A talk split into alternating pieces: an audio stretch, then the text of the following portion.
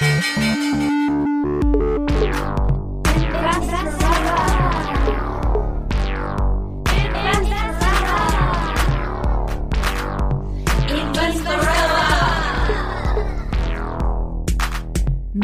Larissa Krawitz. Hallo, liebe Investorellas, willkommen bei Folge 21. In dieser Folge geht es um Lebensversicherungen. Und damit man ein langes Leben hat, das man dann auch versichert, ist natürlich auch die Gesundheit sehr wichtig. Deswegen freue ich mich ganz besonders, dass wir einen super coolen Sponsor haben für diese Folge, nämlich Athletic Greens. Athletic Greens stellen ein Shake her, ein grünes Shake.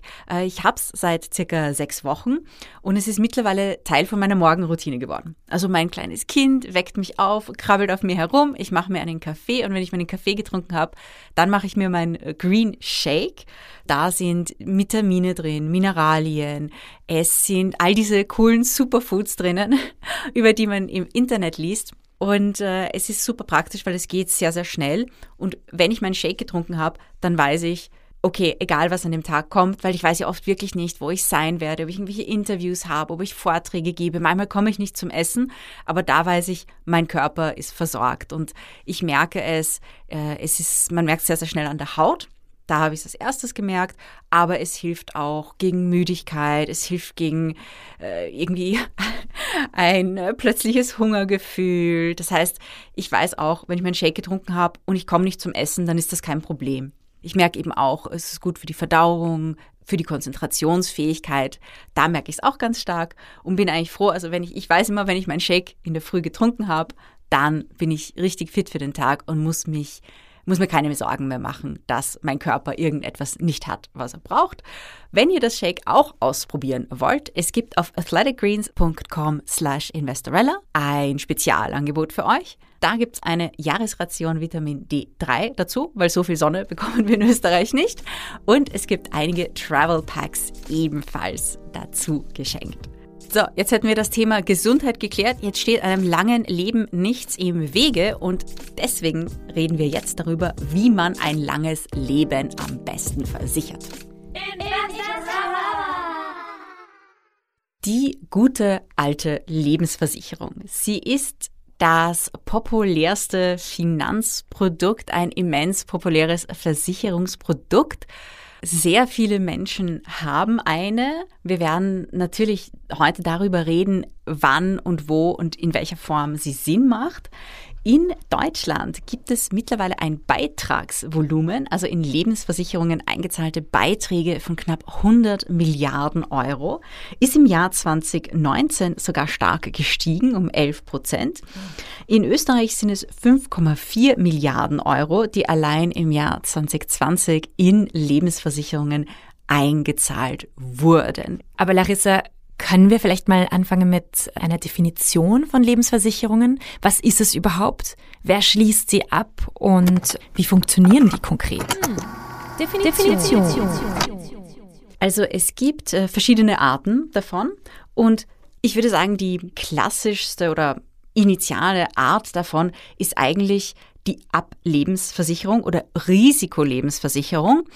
Die ist eigentlich eine Sterbeversicherung, aber ich glaube, diesen Begriff ließ sich nicht so gut vermarkten. Also hat man es eher Risikolebensversicherung oder Ablebensversicherung genannt.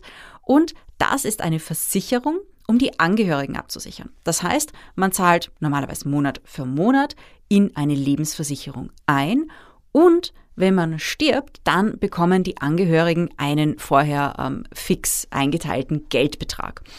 Und das haben Leute, also das ist schon relativ alt, dieses Konzept, und haben Leute natürlich genutzt, um ihre Familien abzusichern. Gerade wenn man ein paar Jahrzehnte zurückschaut, gerade Männer, die zum Beispiel die Alleinverdiener in Familien waren, die haben gesagt, ja, das brauche ich unbedingt, denn wenn ich sterbe, was wird dann aus meiner Familie? Und das ist eigentlich so dieser Gedanke der Angehörigenabsicherung durch die Ablebensversicherung. Und da gibt es natürlich auch andere Varianten. Also es hat sich auch die R-Lebensversicherung entwickelt, also die Lebensversicherung zur Vorsorge. Denn die Leute haben gesagt, ich zahle ja 20, vielleicht sogar 30 Jahre in eine Lebensversicherung ein. Mit dem Geld passiert ja auch was. Also die Versicherung arbeitet ja mit dem Geld. Sie investiert dieses Geld.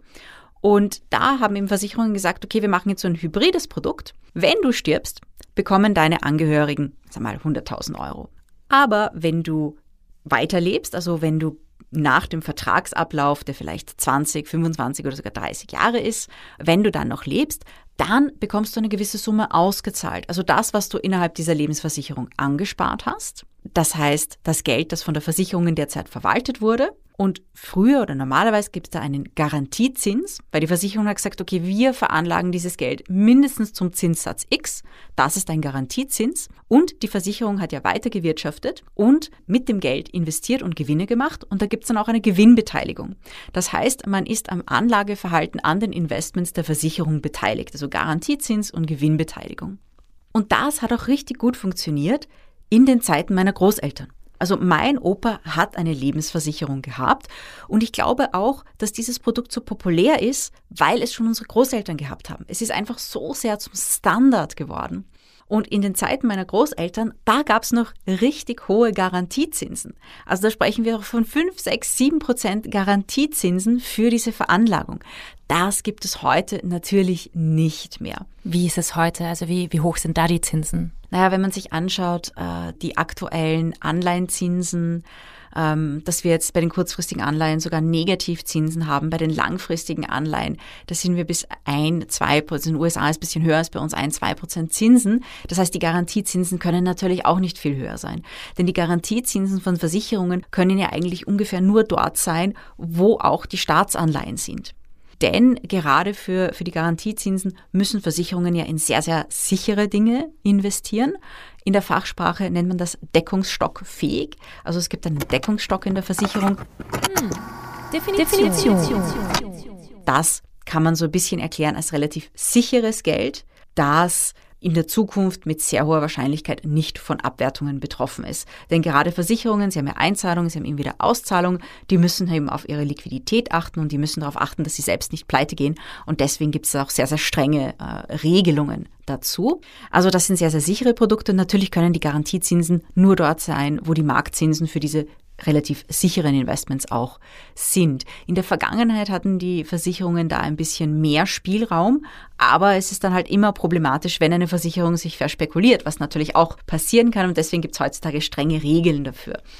Und aufgrund der niedrigen Garantiezinsen äh, sind natürlich auch äh, die Versicherung, die klassischen Lebensversicherungsverträge nicht mehr sehr lukrativ. Also der VKI, der Verein für Konsumenteninformation in Österreich, die haben das Magazin Konsument, haben auch einen Artikel geschrieben vor, ja, es ist nicht mehr so lange her. Da haben sie gesagt, die klassische Lebensversicherung als Anlage Hände weg. Das, das taugt einfach nicht mehr als Anlage, weil die Garantiezinsen zu niedrig geworden sind mittlerweile.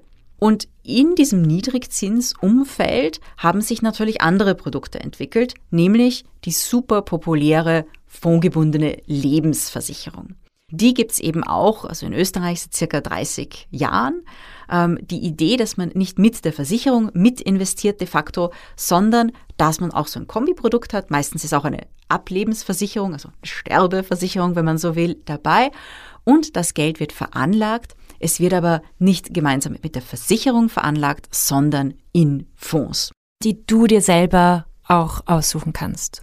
Also es ist im Prinzip so, das variiert sehr stark von Versicherung zu Versicherung. Die meisten Versicherungen haben so eine Art Portfolio an Fonds, aus dem du wählen kannst. So, so eine Liste und da kannst du aussuchen, okay, das Geld soll in dieses, dieses, dieses Portfolio gehen. Manche haben sehr viele Fonds auch zur Auswahl, manche haben nur wenige. Also das variiert sehr stark von Versicherung zu Versicherung.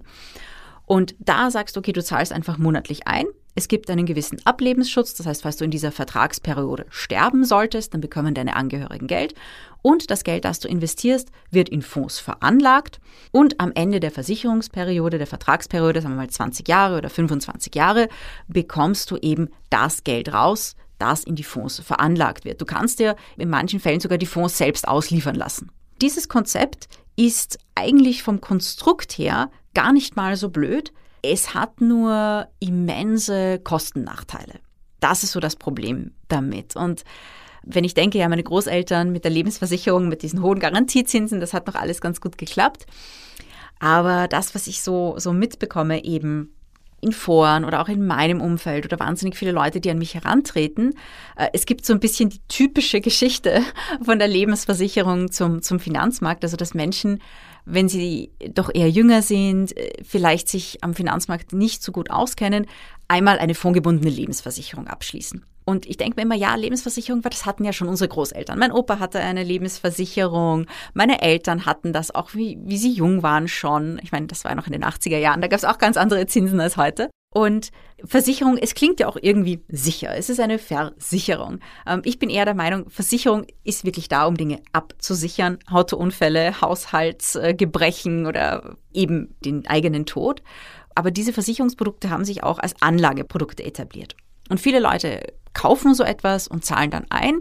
Und irgendwann denken sie, uh, ich bräuchte Geld oder da war ja irgendwann einmal was oder sie bekommen einen Brief von der Versicherung einmal im Jahr und dann sehen sie, sie haben viel Geld eingezahlt, aber in Wirklichkeit ist da relativ wenig Kapital. Und dann ärgern sich die Leute. Also besonders, wenn sie in Situationen sind, wo sie Geld brauchen, sagen sie, okay, ich würde diese Lebensversicherung eigentlich gerne wieder auflösen und dann fordern sie von der Versicherung den Rückkaufswert an und dann steht da manchmal wesentlich weniger, als sie erwartet haben und dann ärgern sie sich und dann kommt da so ein Schock und dann sagt, ja, ach, warum habe ich dieses Ding gekauft? Warum ist das so wenig? Wo ist das ganze Geld hin? Und dann ärgern sich die Leute. Ja, aber was passiert mit dem Geld? Also es ist im Prinzip so, wenn man eine fondgebundene Lebensversicherung abschließt, sie hat einen großen Vorteil gegenüber einem normalen Kapitalmarktinvestment und das ist die KEST, die Kapitalertragssteuer von 27,5 Prozent. Die erspart man sich in einem solchen Produkt. Und damit wird auch sehr, sehr, sehr stark geworben.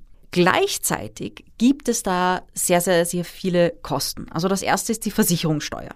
Wir haben in Österreich eine Versicherungssteuer von 4%. Bei Einmalerlagen kann sie sogar noch höher sein. Also wenn man, mal, man zahlt eine einmalige Summe ein also ich habe das immer absurd gefunden, von staatlicher Seite Versicherungen zu besteuern, weil eigentlich ist es ja im Sinne des Staates, wenn die Leute sich absichern.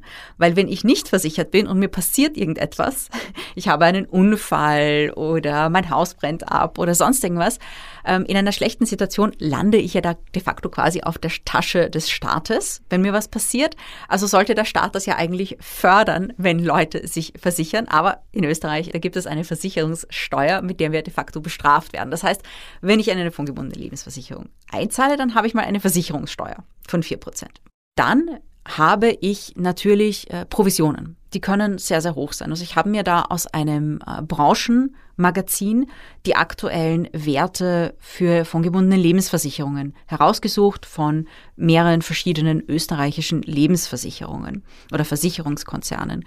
Und da sieht man, da zahlt man schon bis zu sechs oder sogar sechseinhalb Prozent Provision von, also das ist verschieden. Manchmal fällt die Provision am Anfang an, manchmal wird sie laufend verrechnet von dem, was man einzahlt. Und das ist schon relativ viel. Also wenn man denkt, okay, da fällt eine Versicherungssteuer an, dann hat man so zwischen dreieinhalb und sechs Prozent an Provisionen, die man bezahlen muss. Das ist die erste Schicht an Kosten sozusagen. Dann kommen die laufenden Kosten der Versicherung selbst dazu. Also die können auch zwischen drei, es variiert natürlich von Versicherung zu Versicherung, zwischen drei und sechs Prozent liegen. Das heißt, da hat man dann noch eine Kostenschicht und dann natürlich die Fonds, die selbst ja auch laufende Kosten haben. Wir kennen das vom ETF Factsheet TER Total Expense Ratio, also die laufenden Kosten. Für Fonds Generell sind die im Schnitt 1,8 Prozent. Und ich habe mir da die Datenblätter angeschaut, eben bei den fondgebundenen Lebensversicherungen von verschiedenen Versicherern, die haben das auch ausgewiesen.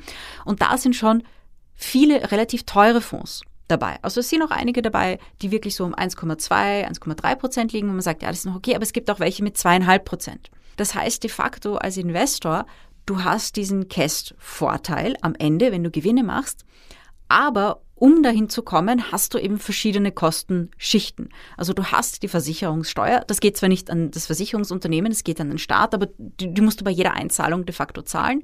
Dann die Provisionszahlung, die laufenden Kosten der Versicherung selbst und dann natürlich auch die laufenden Kosten der Fonds. Und der VKI, ich sage immer, ich, ich zitiere gern den VKI, damit ich nicht irgendwie über fondgebundene Lebensversicherungen schimpfe, die machen immer wieder Analysen darüber da haben sie teilweise wirklich äh, vernichtende Urteile, dass sie wirklich sagen, die Kosten sind einfach zu hoch und das ist für Investorinnen nachteilig. Es gibt dann auch immer wieder Sammelklagen bei gewissen Vertragszusätzen, äh, wenn Leute irgendwie viel Geld einzahlen und dann bekommen sie wirklich auch selbst am Laufzeitende wesentlich weniger zurück. Man muss ja auch bedenken, dass bei den fondgebundenen Lebensversicherungen man ja trotzdem das Marktrisiko trägt. Und das Marktrisiko trägt man als Investor dann quasi selbst. Bei dieser alten, altmodischen, klassischen Lebensversicherung hat die Versicherung quasi für einen investiert. Die Fonds sucht man sich natürlich selbst aus. Und da ist natürlich auch die Frage, wie hoch die Performance dieser Fonds ist. Wenn man da konservativ investiert oder zum Beispiel da im Anleihenbereich unterwegs ist, dann kann es natürlich sein, dass die Performance der Fonds die Inflation nicht oder nicht viel übertrifft. Mhm. Und dann hat man natürlich noch diese Kostenschichten, die da auch dabei sind. Das heißt, es kann auch wirklich sein, dass man dann nach einiger Zeit sehr schlecht bei diesen Verträgen aussteigt, weil die KEST, wie gesagt, Kapitalertragssteuer, zahlt man ja nur auf Dividenden und Gewinne, die man beim normalen Investment, wenn man sich einfach ein Depot aufmacht, Fonds und ETFs kauft, äh, zahlen würde. Und man muss natürlich erst in die Gewinnzone kommen. Und ich selbst habe mir viele von diesen Verträgen angesehen. Das ist eben auch etwas, was, was der VKI sehr stark bemängelt, die Intransparenz der Verträge. Also ich habe mir diese Branchenaufstellungen angesehen. Es ist sehr, sehr komplex. Also man muss sich da wirklich im Detail hinsetzen. Man muss da wirklich genau nachlesen und genau nachschauen. Und das ist eine tabellarische Aufstellung. Also ich habe mir nicht mal die Verträge angeschaut und es ist auch für mich schwierig. Ja, also wenn es für dich schon schwierig ist, wie ist es dann für uns? Ich glaube, es ist für Laien sehr, sehr, sehr, sehr schwierig und das wird eben auch von Konsumentenschutzorganisationen immer wieder bemängelt, von der Arbeiterkammer zum Beispiel auch, die halt sagen, die Verträge sind sehr intransparent. Sie sind eigentlich so für reguläre Privatkunden nicht einfach zu verstehen. Und ja, die Kosten sind hoch, weil immer dort, wo man wenig Transparenz hat, da ist es natürlich auch leicht, eben Kosten hineinzupacken. Also das ist so öfters das Problem, das ich sehe bei Leuten, die, die, solche, die, die solche Dinge als Anlage gekauft haben, dass sie dann am Ende, wenn sie eben den Rückkaufswert anfragen oder eine Kostenaufstellung bekommen, schockiert sind, wie, wie hoch die Kosten dafür sind. Ich finde eigentlich schade, also dass staatlich dieser Kästvorteil, viele davon werden ja auch als Altersvorsorge genutzt und auch vermarktet. Da gibt's dann noch die prämienbegünstigte Zukunftsvorsorge. Das geht auch quasi mit, mit vorgebundenen Lebensversicherungen oder mit ähnlichen Produkten. Und da gibt's ein wunderbares Paper, das habe ich auch im Money Honey im Buch erwähnt. Und das hat einer der Co-Autoren, äh, Otto Randl, ist ein Finanzmathematiker, den, den, äh, den kenne ich sogar. Äh, und die haben über die prämienbegünstigte Zukunftsvorsorge geschrieben, dass die Verträge so komplex sind, dass selbst die Studienautoren sie nicht im Detail verstanden haben. Also wir oh sind oh da in einer sehr komplexen Vertragswelt unterwegs. Und ich persönlich, ich mag halt das Einfache, ja, weil ich sage, ich kaufe einen Fonds, ich kaufe einen ETF, ich kaufe eine Aktie. Das ist relativ simpel in der, in der Abwicklung. Und eben bei den fondgebundenen Lebensversicherungen sind die Verträge sehr komplex. Aber Larissa, was muss man dann zum Beispiel genau beachten bei den Verträgen? Also es ist äh, rechtlich gesehen verpflichtend, dass die Versicherungen einen genauen Kostenausweis machen. Und bevor man so etwas abschließt, muss man wirklich sich genau die Kosten aufschlüsseln lassen und ansehen.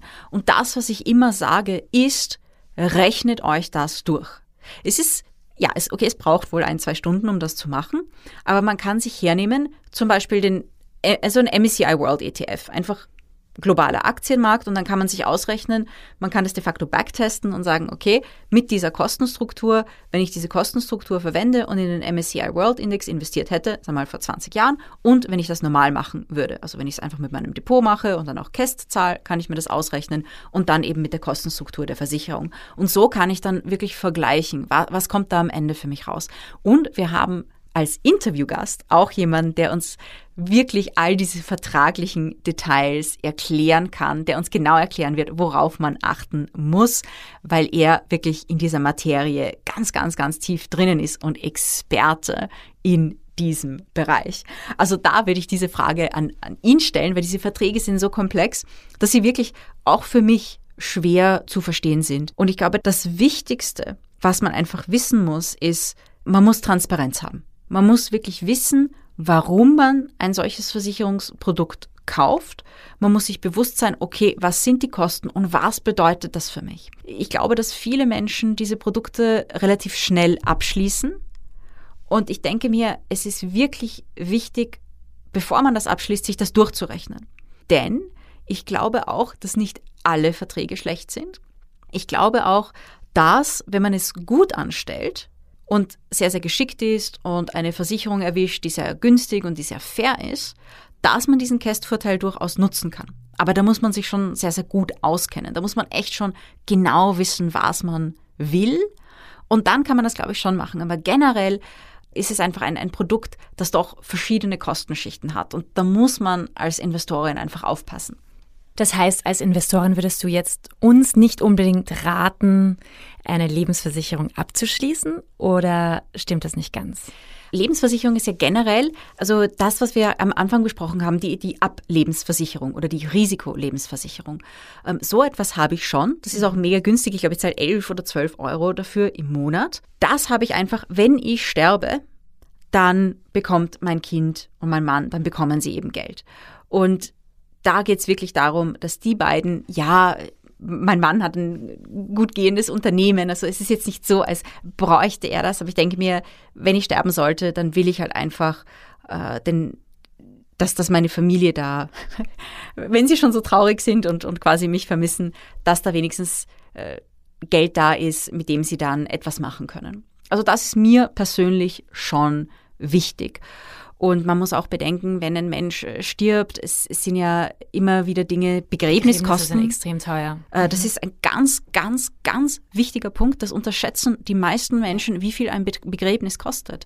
Also die, die aktuellsten Werte, die ich kenne, ist ein Begräbnis beginnt bei 6.500, 7.000 Euro deswegen habe ich auch diese Ablebensversicherung, weil wenn schon eine Angehörige von dir stirbt, ja, das ist schon schlimm genug. Mhm. Und dann will man nicht noch Geldprobleme noch dazu haben oder, oder Liquiditätsprobleme, weil auch wenn man sagt, okay, man, man hat genug Geld, aber du brauchst dann trotzdem einfach 6.000, 7.000 Euro spontan. Und das, das ist, äh, wenn man keine Notgroschen hat oder so, oder wenn man vielleicht noch jünger ist, ja, dann ist das echt viel Geld. Und es kann natürlich auch sein, ja, also Autounfälle, Unfälle passieren, äh, man kann irgendwie eine, eine Krankheit bekommen, wenn man relativ schnell stirbt. Also wir sind alle davor nicht gefeit und es ist nicht angenehm daran zu denken.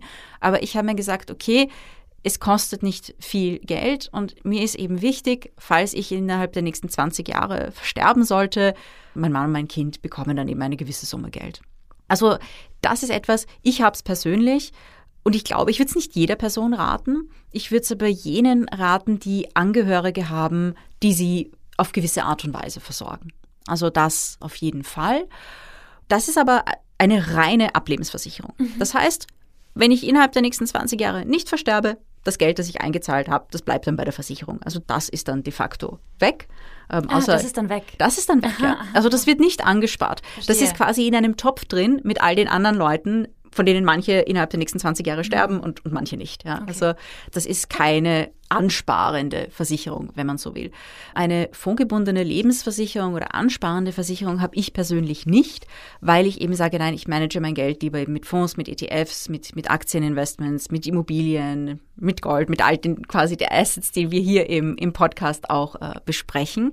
Und mich schrecken einfach die Kosten ab. Aber gleichzeitig merke ich schon, diese Untersuchungen von den Konsumentenschützerinnen, das bleibt nicht ganz ungehört. Also es gibt, das hat jemand auf der VKI auch geschrieben, also es ist, sie haben nicht geschrieben, es ist Licht am Ende des Tunnels, aber irgendwie sowas ähnliches, also ähm, dass die Industrie schon langsam darauf reagiert. Also die Versicherungsunternehmen sagen auch, okay, wir brauchen flexiblere Produkte, weil ein Problem der, der fondgebundenen Lebensversicherungen ist, ist natürlich auch, was, was machst du, wenn du irgendwie deine Einzahlungen unterbrechen möchtest oder wenn du irgendwie spontan eine Zeit lang vielleicht arbeitslos bist und nicht einzahlen kannst oder möchtest oder wenn du irgendwie doch spontan Geld brauchst etc. Also die Verträge werden flexibler, die Verträge werden transparenter und natürlich, es gibt einen gewissen Wettbewerb. Der Wettbewerb mit dem Selbstinvestieren wird auch stärker. Also je mehr Menschen über das Thema Investment aufgeklärt werden, also je mehr Leute diesen über den Podcast, Podcast hören und je mehr Leuten ihr diesen Podcast empfehlt, ja. desto schwieriger ist es natürlich für Versicherungen. Sie stehen ja dann auch im Wettbewerb mit dem normalen Finanzmarkt, mit dem selbstgemanagten Depot. Das heißt, viele davon sind dahingehend übergegangen, dass sie sagen, okay, wir bieten nicht einfach nur ähm, eine Liste, eine kurze Liste von Fonds, sondern eben auch ETFs an. Und wir schauen, dass eben die Produktkosten dadurch günstiger werden. Oder wir äh, bieten generell günstigere administrative Kosten. Also die Versicherungen sind da schon untereinander im Wettbewerb. Äh, das heißt, da tut sich auch was auf diesem Markt. Und Ich glaube, ich bin da jetzt noch am Suchen. Ich schaue mir die Produkte von verschiedenen Versicherungen immer an. Ich schaue immer so, was die machen. Ich glaube, dass es durchaus gute Produkte geben kann, die wirklich auch von den Kosten her so gestaltet sind, dass es nicht nur für die Versicherung, die Versicherung muss natürlich ihre Kosten decken. Das ist ganz klar. Das heißt, gewisse Kosten müssen bleiben, aber dass diese Kosten den Investorinnen nicht schaden, weil es einfach so hoch ist, dass dann die Performance wirklich drunter leidet. Also ich glaube, da wird sich in Zukunft noch einiges entwickeln, denn ich denke mir auch, dieses hybride Produkt zwischen Lebensversicherung zum Ansparen oder als Anlage und der Ablebensversicherung, das ist natürlich praktisch und für viele Leute, die sich wirklich nicht mit den Finanzmärkten auseinandersetzen möchten.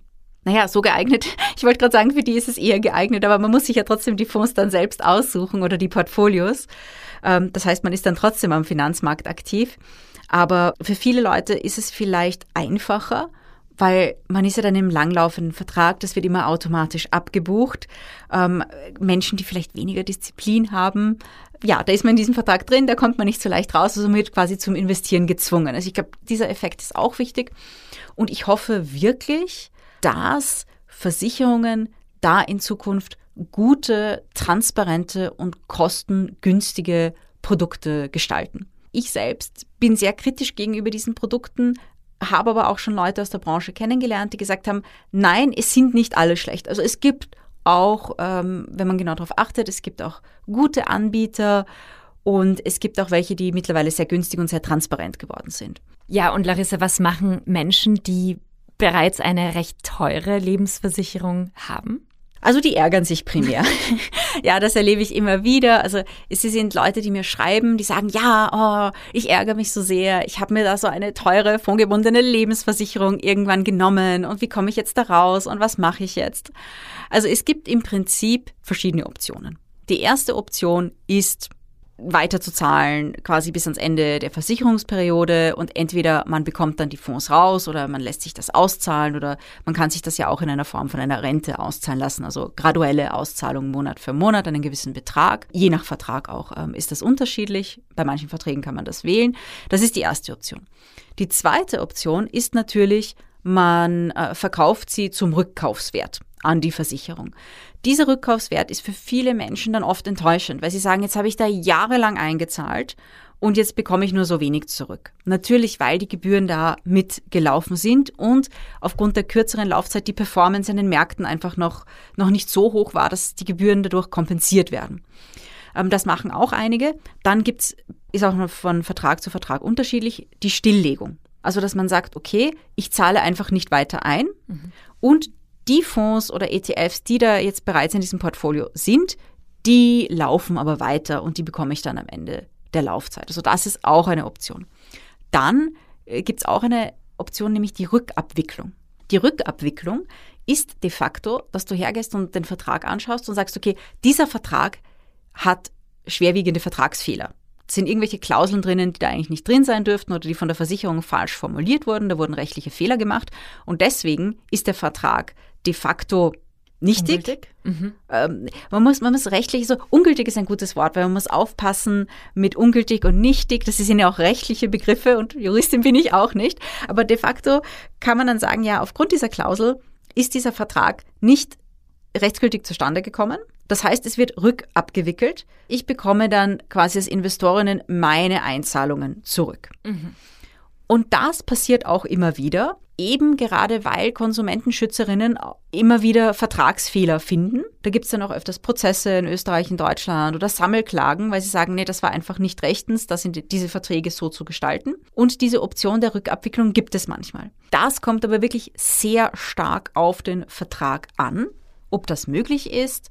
Ähm, Leute, die das gerne machen würden oder sagen, hey, ich möchte mal checken. Also es gibt einerseits Anbieter, aber der Verein für Konsumenteninformation oder die Arbeiterkammer haben da auch Ansprechpartnerinnen dafür. Also das kann man zum Beispiel im Internet nachschauen ähm, und dann kann man eingeben, okay, bei welcher Versicherung, wann habe ich meinen Vertrag abgeschlossen, gibt es da eventuell, ist das eine der Serien, der Vertragsserien, die von ungültigen Klauseln äh, oder rechtswidrigen Klauseln betroffen sind. Also diese Option gibt es für manche Leute.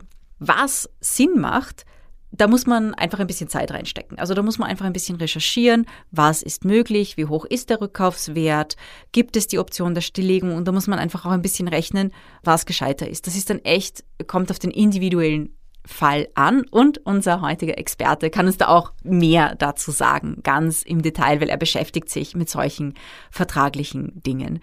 Und ja, also es gibt auch ein bisschen den Trend, dahingehend, dass Leute sagen, sie lösen auf welche Art auch immer ihre fondgebundenen Lebensversicherungen auf und machen das Thema Investment selbst, indem sie selbst Fonds kaufen, indem sie selbst ETFs kaufen oder auch andere Assets und ihr Depot so gestalten.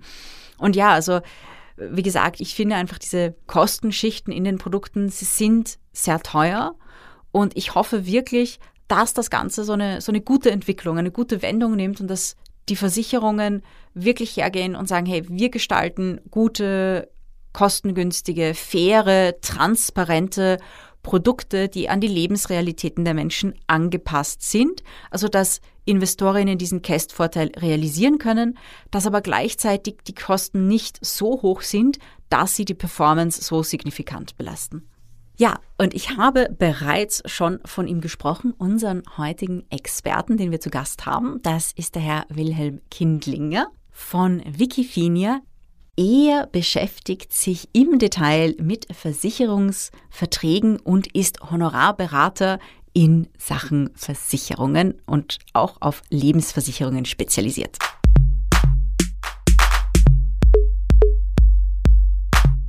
Lieber Wilhelm, hallo, willkommen hier bei uns im Studio. Hallo Larissa.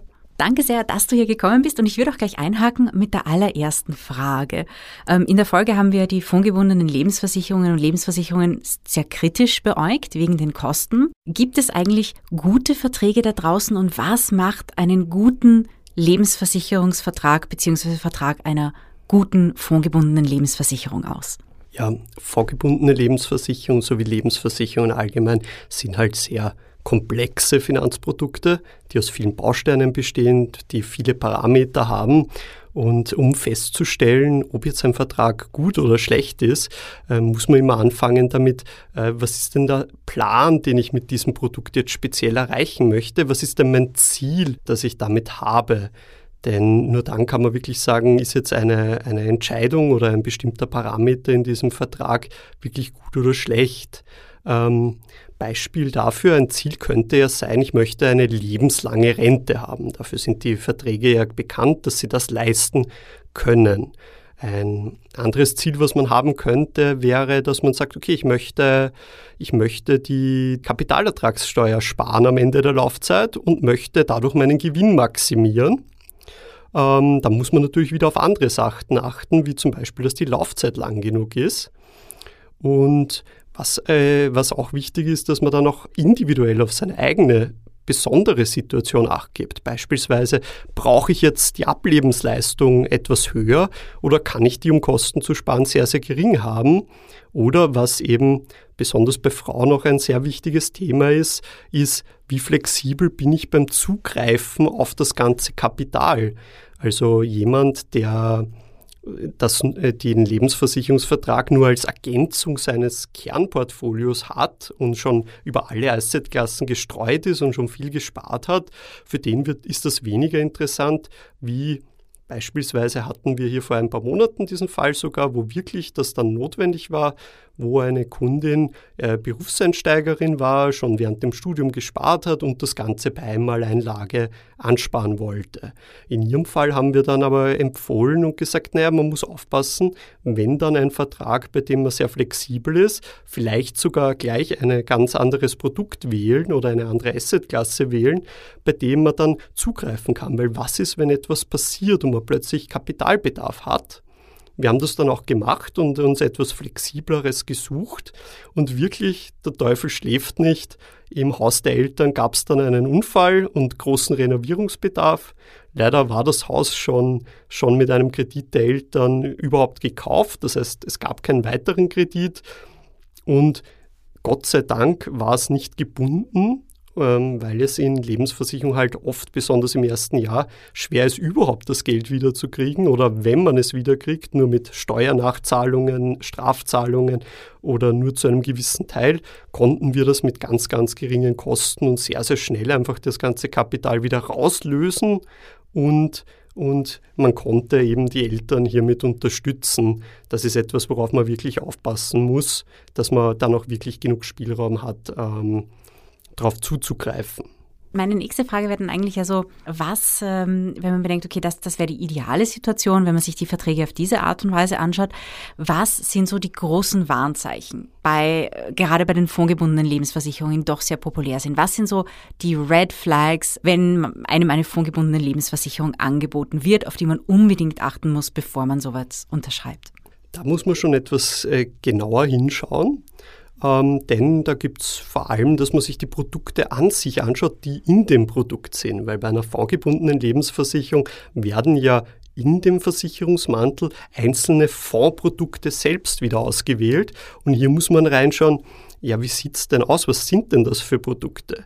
Ähm, wie sind die gestreut? Sind die überhaupt gestreut? Ist es ein Produkt? Sind es viele Produkte? Und was ganz, ganz wichtig ist auch, äh, welche Assetklasse wird denn abgedeckt? Denn jemand, der sehr jung ist und eine sehr lange Laufzeit möglich hat, die auch sinnvoll ist, besonders wenn man durch die Kapitalertragssteuersparnis am Ende einen Gewinn machen möchte, ähm, dann macht es natürlich eher wenig Sinn, das gesamte Kapital in ultrakonservativen äh, Anlageformen wie deutschen Staatsanleihen investiert zu haben, denn dann verpasst man natürlich eine große Chance. Und was man hier dann natürlich auch beachten muss, sind eben die vorhin schon von dir angesprochenen Kosten.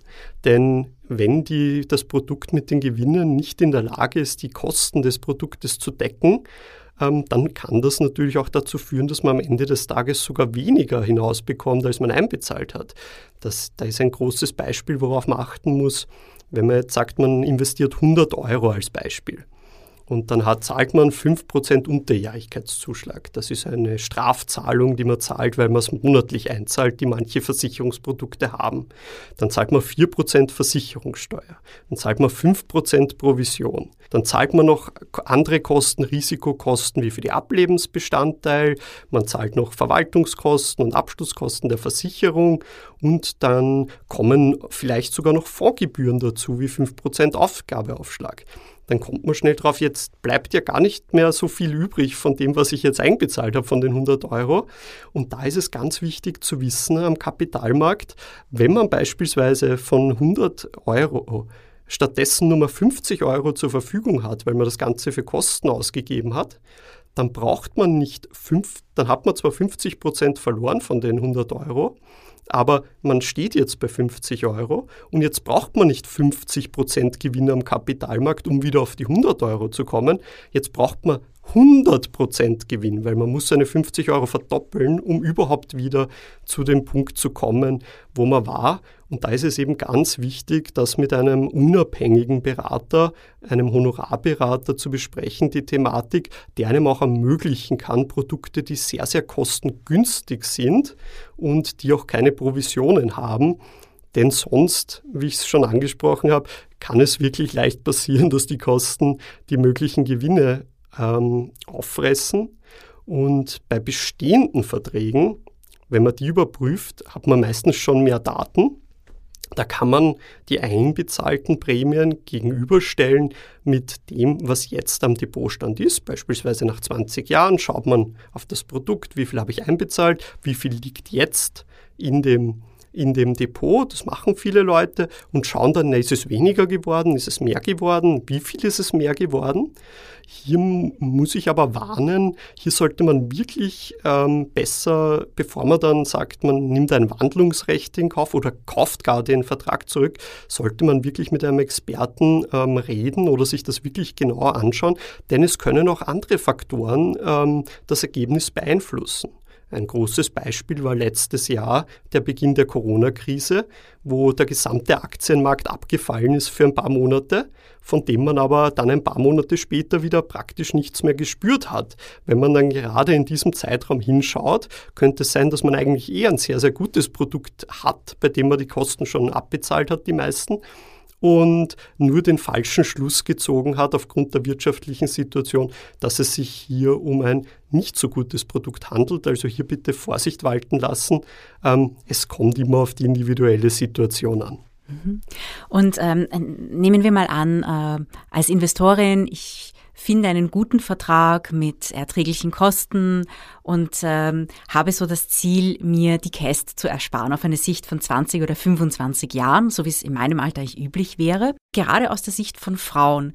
Sind solche Lebensversicherungen oder fondgebundene Lebensversicherungen, für wen sind sie besonders geeignet, für wen eher nicht? Also gerade ähm, auch, wenn man bedenkt, dass Frauen ja äh, eine andere Lebenssituation oft haben mit Karenz, mit Kindern und da doch mehr Flexibilität brauchen. Als allererstes, bevor ich es vergesse zu erwähnen, sind Lebensversicherungen grundsätzlich innerhalb der Europäischen Union für Frauen sogar noch besser geeignet als für Männer denn wir haben die Unisex-Regelung, egal wie hoch das Risiko für eine Person ist, es darf nicht mehr oder weniger kosten für das bestimmte Geschlecht. Bei der Lebensversicherung, bei der lebenslangen Rente hat man hier als Frau einen Vorteil, da man statistisch um ein gutes Stück länger lebt als ein Mann. Umgekehrt bei einer Unfallversicherung, da Männer mehr Unfälle haben statistisch, sind hier Männer besser gestellt. Aber um auf die spezielle Situation von Frauen einzugehen, ähm, hier gibt es eigentlich mehrere Sachen zu beachten. Es kann zum Beispiel sein, äh, hilfreich die Lebensversicherung für Personen, die ein Problem damit haben, wirklich zu sparen. Weil hier steht eine Versicherung dahinter, hier ist ein Vertrag, das wird abgebucht und zahlt man es nicht ein, kommt eine Mahnung oder sogar ein Inkassobüro und holt sich das. Wenn man jemand ist, der eben sagt, meinen eigenen Sparplan, den ich selbst verwalte, das, das schaffe ich nicht, ich gebe das Geld aus, kann das ein Vorteil sein auch für Personen, die ein Problem mit, mit Marktschwankungen haben, kann das eine Möglichkeit sein, ähm, mehr zu partizipieren am Kapitalmarkt, weil es, es, es bringt natürlich nichts, wenn man dann selbst investiert. Es, ähm, selbst wenn man sagt, okay, ich, ich nehme nur konservative Anlageformen und dann sinkt das Depot minus 0,1 Prozent und man wird nervös, kann nicht schlafen und verkauft alles wieder. Das ist natürlich jetzt das Extrembeispiel, aber so kann man dann im Lebensversicherungsvertrag, wo man oft gar nicht weiß, wie steht denn das jetzt überhaupt, kann man investieren auch in risikoreichere Sachen, um es zu wissen. Ah, das kommt natürlich alles, äh, alles auch mit einem Preis. Und der Preis ist die Flexibilität. Wie ich es in der Geschichte der jungen Kundin schon erwähnt habe, ähm, es können viele Sachen passieren, dass man Kapitalbedarf hat. Und diese Flexibilität ist in den meisten Produkten nicht gegeben oder mit sehr hohen Kosten gegeben, ähm, was das Ganze weniger interessant macht. Und natürlich hat man auch das Problem mit den hohen Kosten, was eh schon vorher intensiv besprochen worden ist, wo man wirklich schauen muss, ähm, dass man die Kosten stark reduziert und das niedrig hält. Ähm, was ich noch ansprechen möchte, ich würde sogar empfehlen, dass es mindestens 25 Jahre sein sollten, um eben wirklich einen Gewinn produzieren zu können, ähm, der mit der Kapitalertragssteuer ähm, der mit der Kapitalertragssteuer dann wirklich einen, ein Plus gegenüber einem Direktinvestment abwerfen kann. Das sind super, super interessante und für unsere Hörerinnen ganz, ganz wichtige Informationen. Ich hätte dann noch eine letzte und ein bisschen eine freche Frage. Hast du selbst eine fondgebundene Lebensversicherung als Experte? Also hast du die ultimative fondgebundene Lebensversicherung für dich selbst gefunden? Ähm, für mich selbst habe ich keine Lebensversicherung abgeschlossen und plane es auch in nächster Zeit nicht, ähm, denn als unabhängiger Honorarberater sind wir ja ständig auf der Suche nach der aktuell besten Assetklasse. Und wie ich schon angesprochen habe, Flexibilität ist hier sehr wichtig. Es kann eine Assetklasse wie Anleihen ein paar Jahre sehr, sehr gut sein. Es kann eine neue Assetklasse entstehen. Es kann auch sein, weil wir viel darüber gesprochen haben, Steuerersparnis als, als Ziel. Deshalb wollte ich es nicht als einziges nennen, sondern auch lebenslange Rente nennen. Denn die Steuerersparnis, die Kapitalertragssteuer auf die Wertpapierinvestment gibt es auch noch nicht so lange. Und es sagt auch keiner, ob es in ein paar Jahren diese noch gibt oder ob diese nicht für bestimmte Produktgruppen oder Gruppen oder Laufzeiten nicht äh, wegfallen wird. Äh, man trifft hier wirklich eine langfristige Entscheidung, die man sich eben gut am besten mit einer einem Experten gemeinsam überlegen sollte, wenn man das machen möchte und sich das wirklich genau anschauen sollte, passt das zu meiner individuellen Situation ähm, und, und möchte ich darauf setzen oder möchte ich flexibel bleiben ähm, und, und, und, und eben reagieren. Und da unser Credo ist, beraten, nicht verkaufen, wollen wir uns eben nicht wirklich auf ein Produkt festlegen. Es kann natürlich als Ergänzung zu einem Portfolio sehr sinnvoll sein, besonders wenn man jung ist wegen der Flexibilität als einzige Sparform. Vielleicht äh, muss man sich das sehr gut anschauen vorher. Wilhelm, ich danke dir für all die interessanten Informationen. Die Hörerinnen da draußen haben sicher auch viel Neues gelernt. Danke sehr, dass du bei uns im Studio warst. Danke für die Einladung.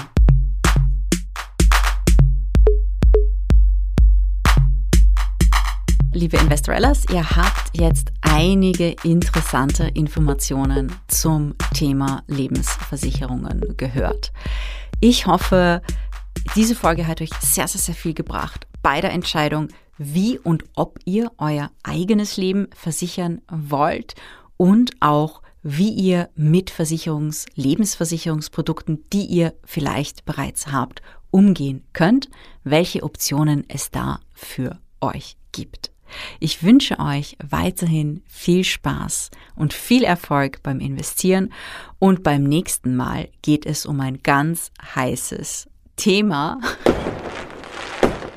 wo die Märkte wirklich heiß sind. Ja, und zwar um Kryptowährungen. Ganz speziell geht es um Bitcoin.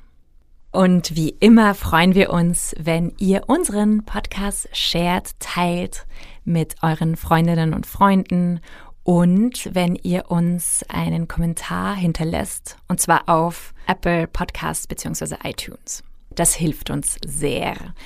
Und wenn ihr bis zur nächsten Folge noch ein bisschen Brain Food braucht, dann hört gerne in den Oh Wow Podcast von Liz Hirn, nämlich Philosophieren mit Hirn hinein. Und wenn ihr im wahrsten Sinne des Wortes Brain Food haben wollt, dann holt euch ein Athletic Green Shake auf athleticgreen.com slash investorella. Da gibt's dann auch den Jahresvorrat Vitamin D3 dazu und gratis Tagespacks. Und wir haben heute sehr viel gelernt über Lebensversicherungen und wahnsinnig viele Infos und Investmentideen dadurch auch bekommen. Und wenn ihr noch mehr lernen wollt, ist es endlich soweit. Auf Investorella.at könnt ihr euch auf die Warteliste setzen lassen für den Investorella Online-Kurs, denn in ein paar Tagen geht es los. Bis zum nächsten Mal.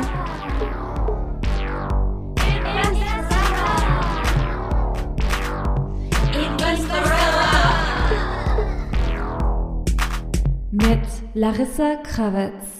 Dieser Podcast wurde präsentiert von Oh, wow. Imagine the softest sheets you've ever felt. Now imagine them getting even softer over time. That's what you'll feel with Bowl and Branch's organic cotton sheets. In a recent customer survey, 96% replied that Bowl and Branch sheets get softer with every wash. Start getting your best night's sleep in these sheets that get softer and softer for years to come. Try their sheets with a 30-night guarantee. Plus, get 15% off your first order at bowlandbranch.com. Code BUTTERY. Exclusions apply. See site for details.